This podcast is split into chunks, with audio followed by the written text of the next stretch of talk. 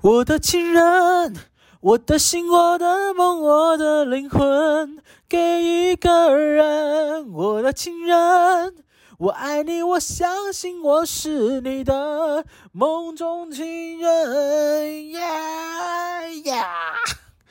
对，我我自己想象，大概那个那个叫什么，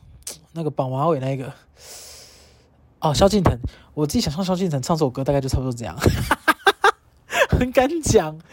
就我们我们前前一前段时间就是因为疫情嘛，所以我们就一直没有约成唱歌这件事。就是因为我们以前我们以前的那个，就我上一间公司啦，我们的那个办公室在那个大道城，然后那边有一间超大的新据点，就是那种整栋大楼金碧辉煌。我就想说，到底在台北这种寸土寸金 KTV 是有办法生存？后来发现他真的有办法生存，因为他的消费好贵。真的好贵，然后我们那我们真的太久没去唱歌，然后因为最近疫情比较趋缓嘛，我们就想说，不然我们约一个老歌局好了。什么叫老歌局？就是我们唱的歌一定要够老。我记得我我那时候去唱的时候，我第一首歌就是曲终人散，就是就什么什么寂寞，就是伤心人才有的那种。对，我跟你讲，我那天看到有个报道，哎，不是报道或新闻啊，或是以讹传讹，我不确定。反正就是他就是说，为什么现代的歌都。呃，为什么大家都一直说怀念老歌，都不喜欢现在的歌？哎，拜托你们去听以前的歌，以前的歌多好听啊！哎，我们那种黄金年代，每每张专辑出来，我都是立刻要抢购。我你知道，我甚至那个时候，我觉得我这辈子买过最最荒谬的两张专辑，第一张是朴学亮。我是这样，我以前很迷子曰哦，你们知道以前，我跟你讲，如果你现在是大概二十六岁以后的人，你一定知道超级星期天吧？就是阿亮不是有个找人任务，然后你不要以为他只会主持节目哦，他还会唱歌。他以前跟那个曾宝仪，对，曾宝仪哦，是现在那个主持人曾宝仪，他们就是有唱一首歌叫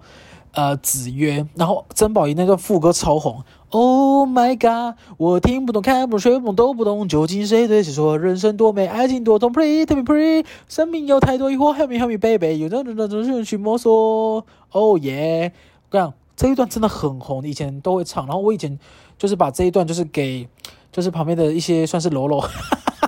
就是把给给旁边的朋友唱啊。我自己就是很喜欢那种老舍，然后就超帅哦。有了车子想要房子，有了妻子想要马子，有了银子想要位置，有了位置拿来价值，搞了圈子死的现在铁了胆子，忘了这生命关系下浪。哎，在我跟你讲。这一段完全是我现在这种信手拈来，因为我以前花很多时间在练习这一段。因为以前我记得阿亮那个时候，我买了两张，而且我那个时候 CD 哦是那种胶壳 CD，然后买两个，一个就想说一个可以保存，然后一个可以给阿亮签名，就拆封的。我想说，我干嘛要保存阿亮专辑？我到现在还是，可是当时的我觉得就是无价之宝，你知道？还有一个是我觉得也很荒谬，但还有一个是是我妈买的啦。我是因为我妈我才认识他们，叫做闪亮三姐妹，就是以前呃大姐、二姐跟小妹，还有她爸，好像是一个我不知道，我一直想象中他好像跟什么综艺节目还是政治有什么有什么关系，就是他们家的爸爸好像是里长还是什么，然后他们就三个女儿出来就唱歌，然后当时大家都觉得很俗啊什么的，就是什么觉得很台湾女生或干嘛，哎，拜托我跟你讲，我我听到我到后来我都会跟我妈就是一起唱，就是她真的太洗脑什么。他有一首歌很直白，叫“快来快来约我，快来快来约我，快来快来约我，我是你的新宝贝。”我妈很喜欢在倒垃圾之后唱这首歌。我想说，Hello Hello，到底倒垃圾是可以发生什么艳遇？但我妈就是他也没有真的想发生什么艳遇，他就会觉得他这这首歌的旋律很赞，还有一个什么，那个什么啊，大日头，大猪头，大猪头，你又在骗我了。等一下，我唱一下。噔噔噔噔噔噔，被你看见，噔噔噔噔，被你发现，说再见再一面，暖暖你的脸，给我几秒钟，都在一瞬间，噔噔噔噔噔噔，到我身边。心情的转变，好像梦里面，出了轨的剧情，就像断了线。就是我，我们家以前喜欢唱这种歌，然后我们。因为我是我我我老家在高雄，然后我们是那种很小的那种里民，就是都是那种里民大会，礼拜六就是会放那种，然后有一段时间超常放这首歌，我几乎有一段时间礼拜六早上都是被这个吵醒，哦，好吵，然后吵到最后我就想说，天哪，这首歌真的好洗脑哦，我就唯独这两个是我人生我自己有点不太懂，我怎么会买的专辑？因为那个时候我记得那个闪亮三姐妹还有去那个新崛江，就是台高雄有一个景点叫新崛江，以前就是会红那个拍贴机，就是我也不懂拍贴机。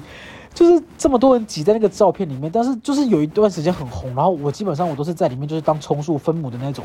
就是拍贴机。但新觉江现在也就是小没落了。但反正那时候他们在举办那个签唱会的时候，我妈就很兴奋，我们两个还有去就是母子去排队。我也不知道为什么，我现在想起来自己自己觉得很荒谬，因为我我自己买的人生第一张第一张专辑超潮哦，我记得我买的好像是。那个一个美国的饶舌歌手叫密西密西艾利特，就是啊，我忘了怎么唱哎，反正他就是女生饶舌歌手，非常有名。然后韩国的第一张专辑我买的是 H.O.T，就超视觉系哦，就是我记得他们的歌都是会有一些就是尖叫呐喊，然后头发都超刺，就整个超爆炸。然后那时候就。也是很迷他们，就觉得他们超帅。我那时候就，我在国中还高中，我就很想要变成视觉系男子，就也没有在 care 自己的身材或身高体重。我就觉得，你知道以前都有个迷思，你就觉得你好像用了那个东西，就是大家用的那个东西变帅，你就会变帅，就是你没有在 care 自己本身的条件。我我这哎、欸、想到这个，我又想到一件很好笑的事情。我我我高中的时候有一段时间，就是你知道高中，嗯、我我比较晚熟了，我在高中才开始。开始就是想要变变帅，变就爱美这种，然后我就开始去，就是开始慢慢尝试。然后因为我是独生子，然后我周围的，呃，应该说我高中是女校，就是是商科商呃商业商业职业学校，所以周围都是一些女生，然后比较少男生可以讨论，就是怎么让怎么让自己变帅这个话题。然后我记得我高一上还高一下吧。我第一次自己去买了发蜡，然后我不知道要怎么要怎么弄。我记得我第一次就挖一大坨，然后直接涂在头发上，然后整个头发硬到不行，整个头发跟不能不能动的一个固体一样。就是现在不是有人做头发都会喷发胶吗？我跟你讲，我涂的量完全不用不用喷发胶，它就是超硬，然后超香，都是那个发蜡味。然后我一开始以为大家都这样哦，我记得我第一次涂抹完以后，我们就上体育课，然后体育课。那时候好像是拔河吧，反正就是我后面的人就一直就问我说：“哎、你头发是什么啊？你好，是你没你你你洗你头没洗干净哦。”刚我跟你讲，我当时当我当时真的超尴尬，而且我当时一开始一开始还没有觉得丢脸呢，我一开始就想说：“妈的，一定是你这人不懂，不是抬举，我这是超流行、超 fashion 的发蜡、”但后来我跟你讲，我跟你讲，后来才我才知道。发蜡就是只要涂一点塑形就好。我当时就是你知道那种圆圆饼的那种，我直接涂一半，然后直接隔在头发上，而且我还还还想说加一点水让它加固。Oh my god！我现在想起来，我真的是真的太荒谬。反正那个时期就是就是一个憧憧憬，对什么都很憧憬，然后对对专辑跟 CD 也是。那为什么会讲到这里呢？就是因为我们前阵子就是我们跟我们的算是一一几个老朋友。所谓的老朋友，就是顾名思义，都是我们都是超过三十岁，然后认识超过三超过五年吧，基本上都超过四五年，然后我们就去，就是我们就是开玩笑说，我们五个人加起来超过一百五十岁。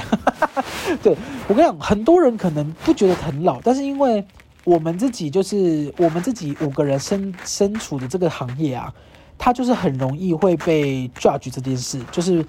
嗯、呃，尤其是广告啊、影视啊，呃。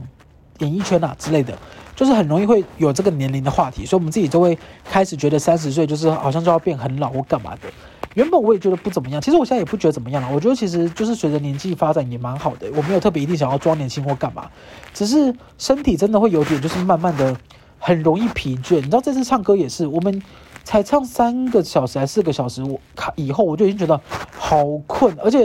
你知道我们一群人五个人到 KTV。第一件事，以前都会先点歌，我们就想说，我们第一首歌一定要唱个超嗨，什么什么什么，不知道哎、现在以前都唱什么嗨歌啊？五月天尬掐吗？就是反正就唱个嗨歌，然后立刻把那个场子吵起来什么的。我们不是，我们那时候坐下来，我们第一个先看热炒的菜单，因为他说。只要每个人加九十九还是九十块，就可以点一道菜。然后我们五个人嘛，我们就可以点五道菜。而且我们先看完热炒的菜单以后，他们就在选，就说：“哎、那你要点什么？”我想了一下，我就想说：“我想点香菇鸡汤。”哎，跟你讲，他们真的不懂喝汤喝热汤的好，因为你知道那时候我点鸡汤的时候，他们所有人就用一种“哈，你要点鸡汤”的眼神看我。殊不知，我跟你讲，那个鸡汤送上来以后，多想要，大家多想要在唱歌的时候喝热汤，喝热汤真的太重要了。就是我们那时候就是点点完热炒，然后超饿，就是呃，我们所有人。就是在等热炒的期间，也没有人要点歌，大家就各自聊天，然后交换一下彼此的心得。然后等白饭上了以后，只上了一道热炒的菜，然后所有人就拿那个白饭吃那道热炒的菜，就没有人要 care 点歌。就这样过了大概十五到二十分钟，大家开始趴了一半以后，就是觉得有点饱了，然后菜也陆续上来以后，我们才开始点歌。你看这个局有多荒谬！但是我们就是也是秉持的，就是因为毕竟这一次是老歌趴，然后我们就点了很多老歌，然后。就开玩笑说，就是一群，因为我点了很多歌，我因为我的老歌的歌单只有两个，只有两挂，一挂就是台语，呃，一挂就是台语歌，一挂就是呃女生的老歌。我好像没有什么男生的老歌清单，我男生，我想一下哦，我男生的老歌我只有两个，一个就是许绍洋，一个就是陈陈晓东。对，可是我陈晓东我唱那一首歌，他们也都没听过啊。那我也想，我我喜欢唱陈晓东有一首歌叫做。特务不是不是蔡依林那个特务就是特务，我是陈晓东的特务。我想要怎么唱哦？哎，你是特务，给我特别保护，捕捉我的速度，最残忍的速度。我我跟你讲，很赞吧？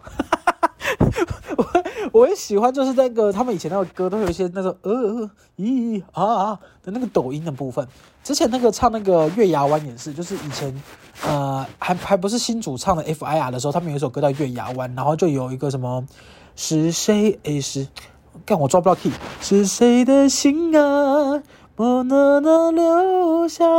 你还好哦太高了，但反正它就是会有一个音，就是会有一个抖的，我就想。唱歌一定要一定要抖那个音，不然的话，老歌就是怎么哎、老歌都不行啊！真的，你知道老歌就是要唱那个抖音，好不好？不是现在那个抖音，是那个抖音。以前以前歌都这样，然后我我大部分都台语歌，然后他们就说我的我的歌都偏女啊，因为我以前的我不知道我我的因为我的老歌的歌单都是我一时真的想不到，我是那一天看到那个杜德伟上那个呃节目，然后他唱那个情人，我想说干。我以前超喜欢看杜德伟的那个第八号当铺，哎、好看死！我那时候超迷耶，就想说，我这那时候的剧情好像是说什么，你用你用身体的什么部位哦，可以换一个什么东西，就是你要以呃以物易物啦，算是一个等价交换。然后那时候我觉得那个剧超红，以前还有个那个很红的剧，张韶涵演的《口袋的天空》，干超好看，就是那个时期很很多这种呃。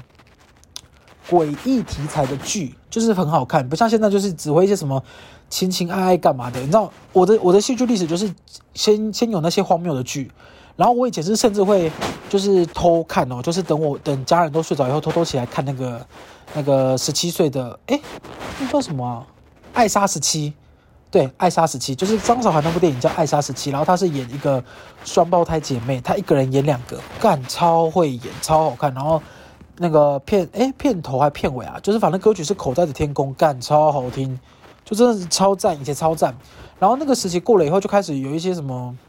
诶，偶像剧，就是什么王子变青蛙，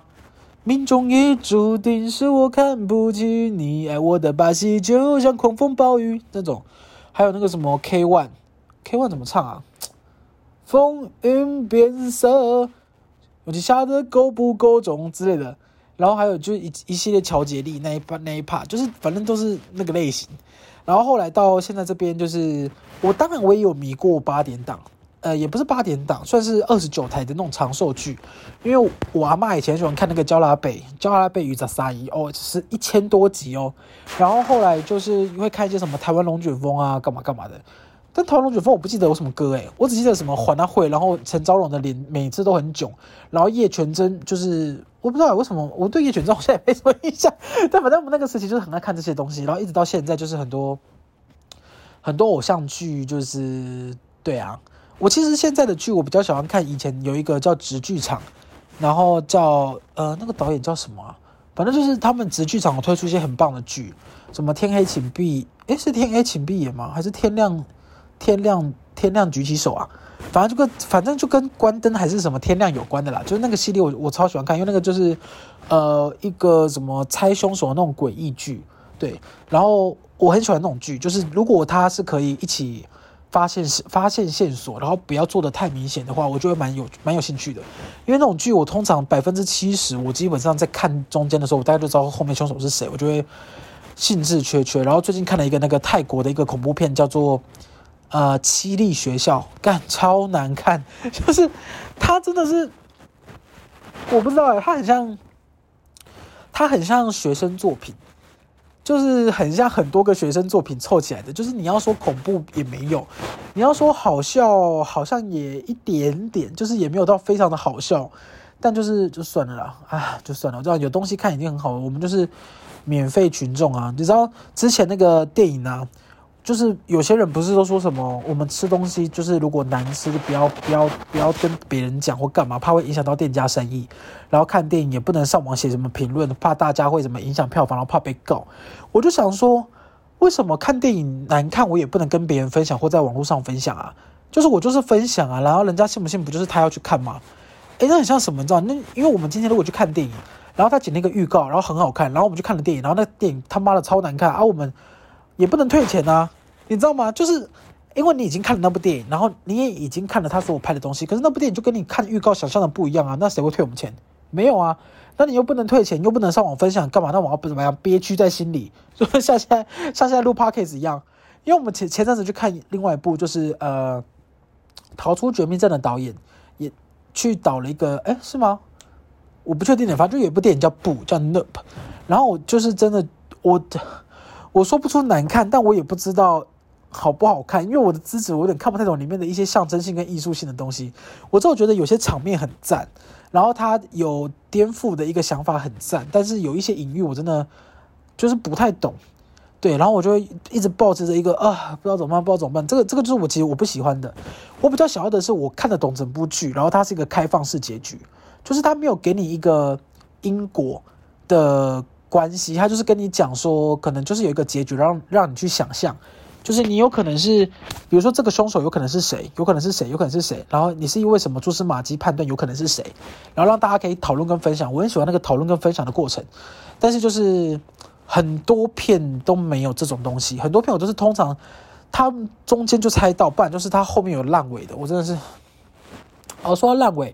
很多人觉得那个、欸、最近有一部影集，日本的叫《无庸》，哎，还是韩国啊？韩国的，就是那个非常律师禹英禑干。我超，我觉得超好看的，我哭爆，我真的哭爆，诶，我真的哭爆。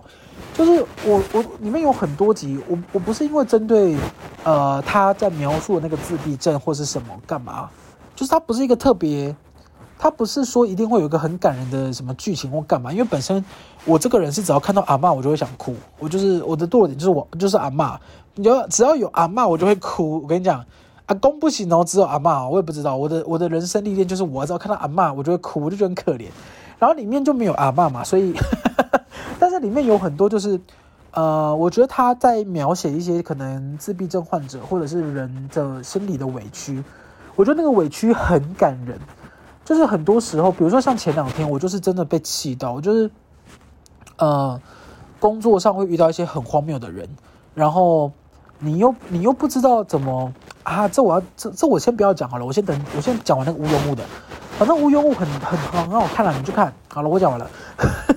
反正就是工作上你会遇到一些很急掰的人，然后你每次就会想说，你到底是要跟他生气还是不跟他生气？然后你又会想说，天哪！有些人就讲说什么没有，我们就是要就是呃要体谅大家，大家都有什么有苦难言啊，大家都怎样怎样怎样。那大家都是大家大家都说要体谅大家，那谁来体谅我嘞？我就在想，就是他有个憋屈，你知道吗？你就会有一种当小媳妇的感觉，然后你有一股就是怨气，就是说不出来，你很想要跟他们直接就是破口大骂，然后就是直接吵架，可是因为。考虑到很多原因跟关系，你又不能直接跟他吵架跟翻脸，然后我就觉得心里好憋屈。我最后就是选择去买迷客夏的珍珠鲜奶，就是啊很好喝，它就是一杯超贵。然后我喝完以后就想说，天哪，气好像有点消一点。然后看到他的对话，干气又爆起来，我就真的很委屈。你知道那时候反正就是那个对话里面，他反正就是，我就因为我觉得对方就是一直在压制我，他就我就觉得很委屈。然后对方就是讲什么，嗯、我没有逼你啊，怎样怎样怎样怎样，然后我真的受不了，我真的快哭了，我就说，你就是在逼我，我自己我自己讲完，我自己都觉得我自己太荒谬。我很像那个之前《康熙来了》有一个叫做哦，哎，是什么啊？哎，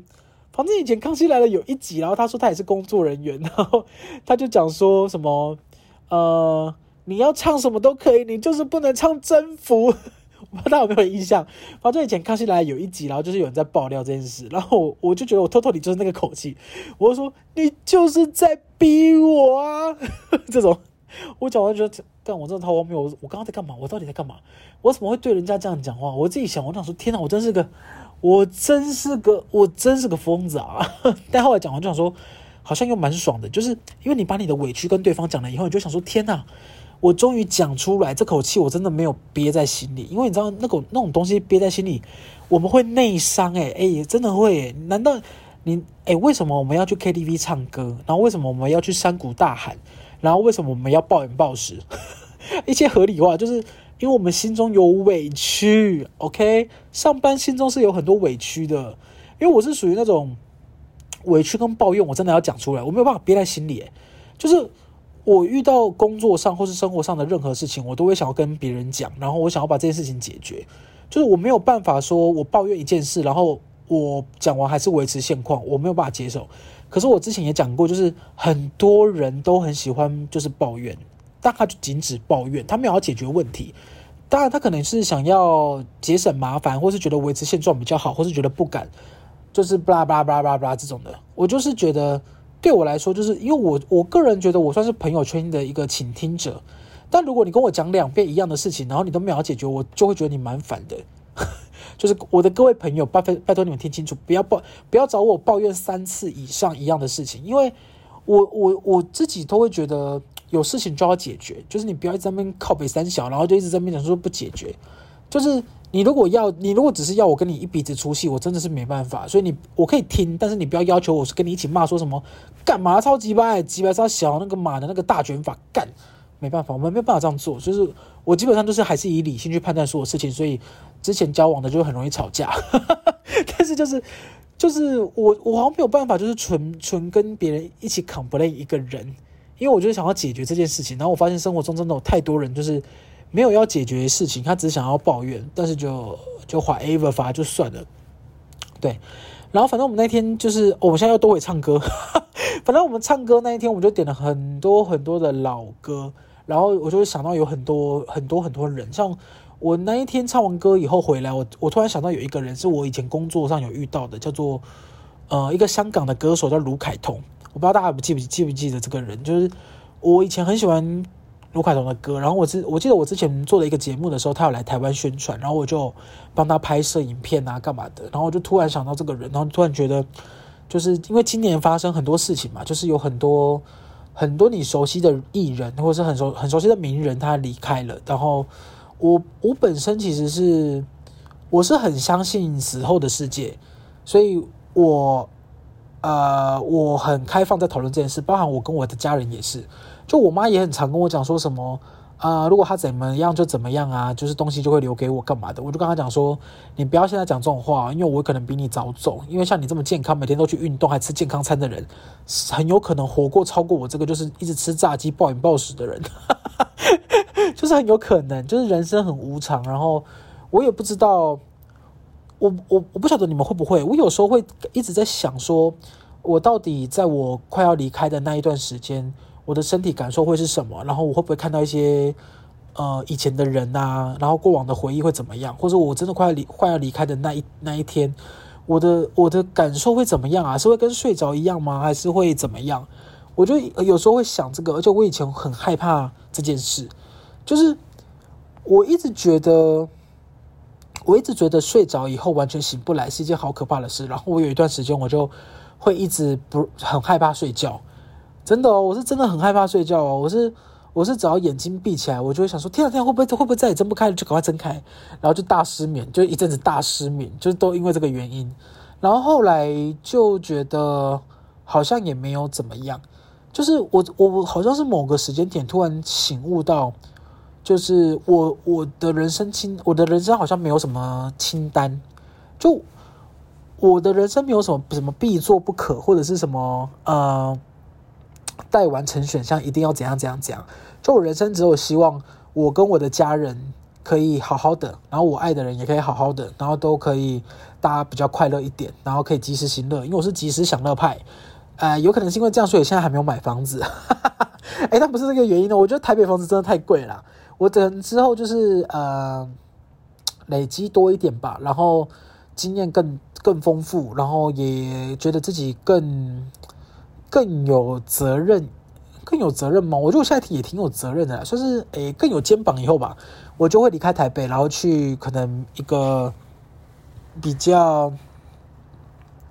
比较可以休息的地方，然后去去去那边买房子置产，然后就是在那边工作。我的梦想是这样啦。因为我觉得台北的那个速度交换，还有那个资讯流量真的太大太快了，而且薪水跟房租真的是，房租就很贵啊，房租一个月就要就要好几万块，就是因为我现在是住办嘛，然后我其实每个月付房租就也是就是几万块，然后薪水也没有成正比。我不是哽咽哦，我刚刚是那个打嗝。我怕我突然没有声音，你们以为我哽咽？没有，我没有那么容易哽咽，因为我现在前面没有阿嬷，没有阿嬷，我基本上是不会有什么哽咽的状态。反正就是以前呃之前打打算是这样啦，所以就是呃我就是一直在想人生的代办清单是什么啊？就是之前我看那个有一个 YouTuber，他就说你你要跨出你的舒适圈啊，你要去挑战干嘛的？然后就会有什么就是高空弹跳啊、跳伞啊。什么巴拉巴拉就很刺激的那种，然后我就想，我好像真的也没有觉得这个怎么样诶、就我我也没有说哦，我一定要跳伞，然后我比较怕的是，就是有人会在旁边一直 murmur 说什么，哎呀，你就是怕高啊，胆小鬼，羞羞脸，不敢跳伞。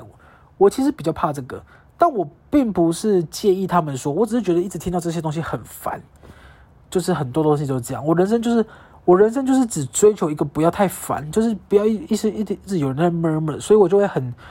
很在意别人的看法。可是因为我很在意别人的看法，是因为我想让自己的耳朵比较清静一点，就是我没有办法，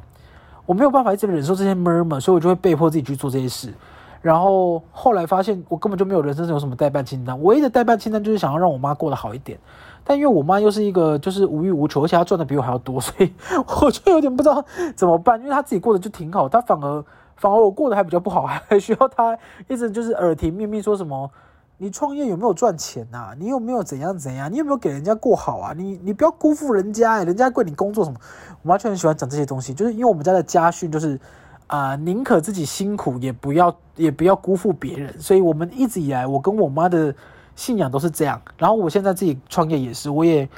都是尽量让我的工作伙伴是。觉得舒服的状态，如果他们不不舒服，他们也可以立刻诶转头离开。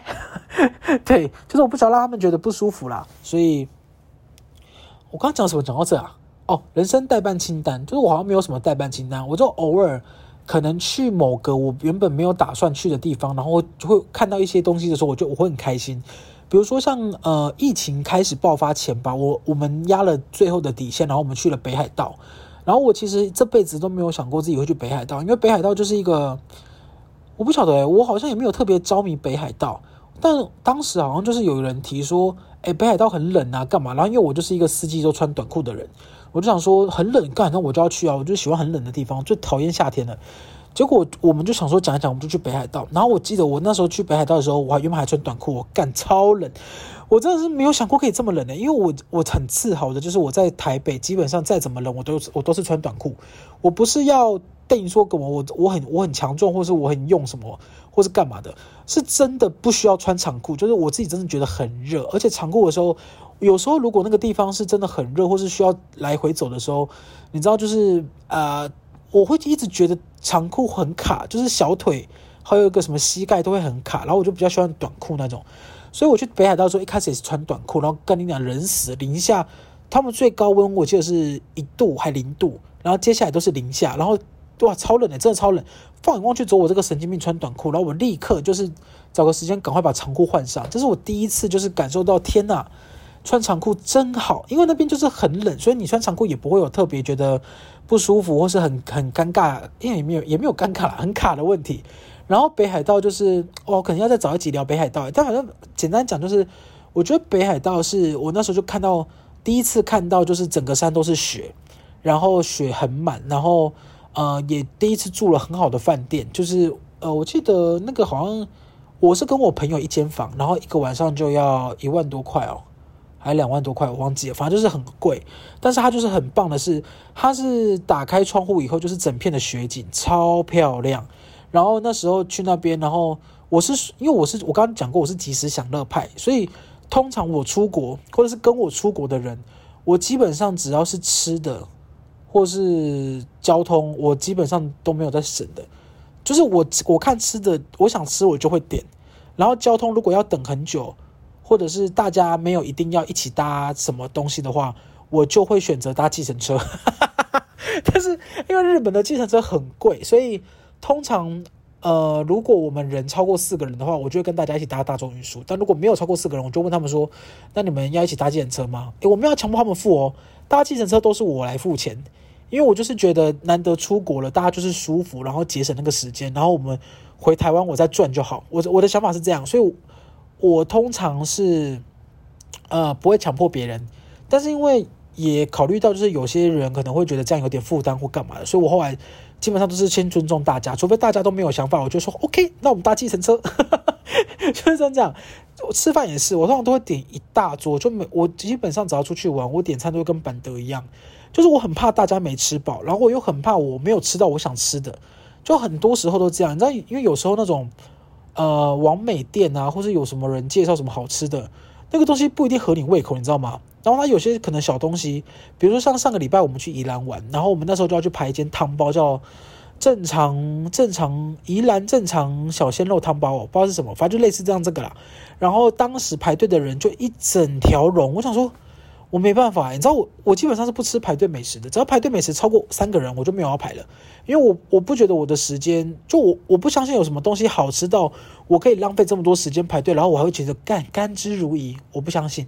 所以我朋友去排那个的时候，我就我就看了一下，然后旁边就有一间呃呃那个叫什么，反正有一座庙，然后那边有个那个宜兰汤包，然后那边有一间油饭叫做德福油饭，我跟你讲好好吃，就是它是一个。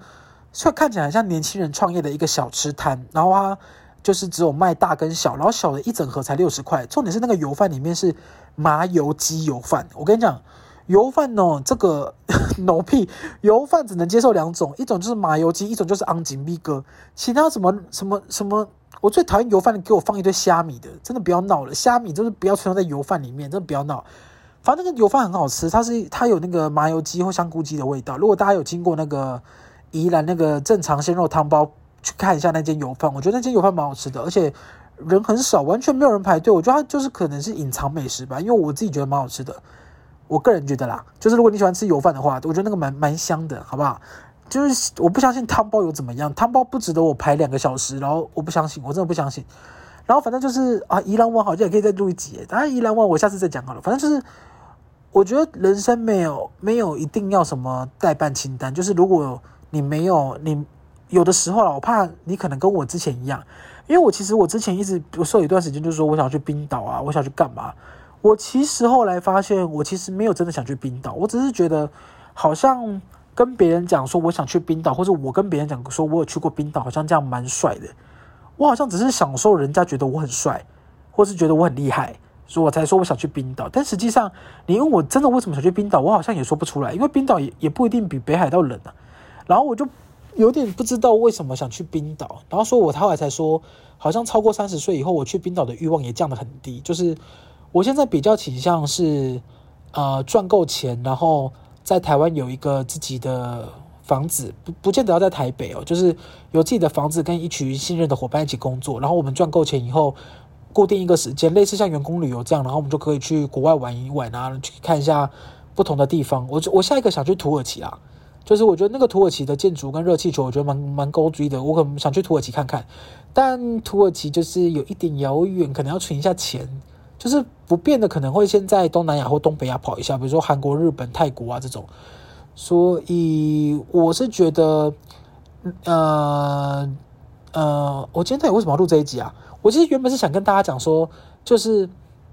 嗯。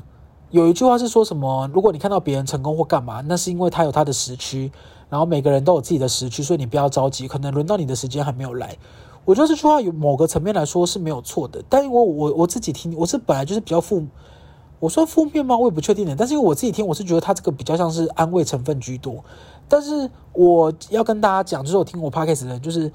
你们真的不一定要有代办清单的，除非那个代办清单是你真的很想尝试的，是你真真的觉得你真的很想要达到这个目标，而不是因为别人觉得你很帅，或是你别人应该怎么样，或是别人觉得你应该要达到。尤其是我最讨厌那一种说什么，我觉得这个你不吃一定会后悔。No，真的不会。我真的，我我我真的，我跟你讲，我会，我我通常会后悔的事情，只有我真的自己犹豫不决，然后我没办法从两个之中选出一个，那个我就会后悔。我很少因为别人跟我讲说什么，你不吃就会后悔，你不玩就会后悔，你不去就会后悔，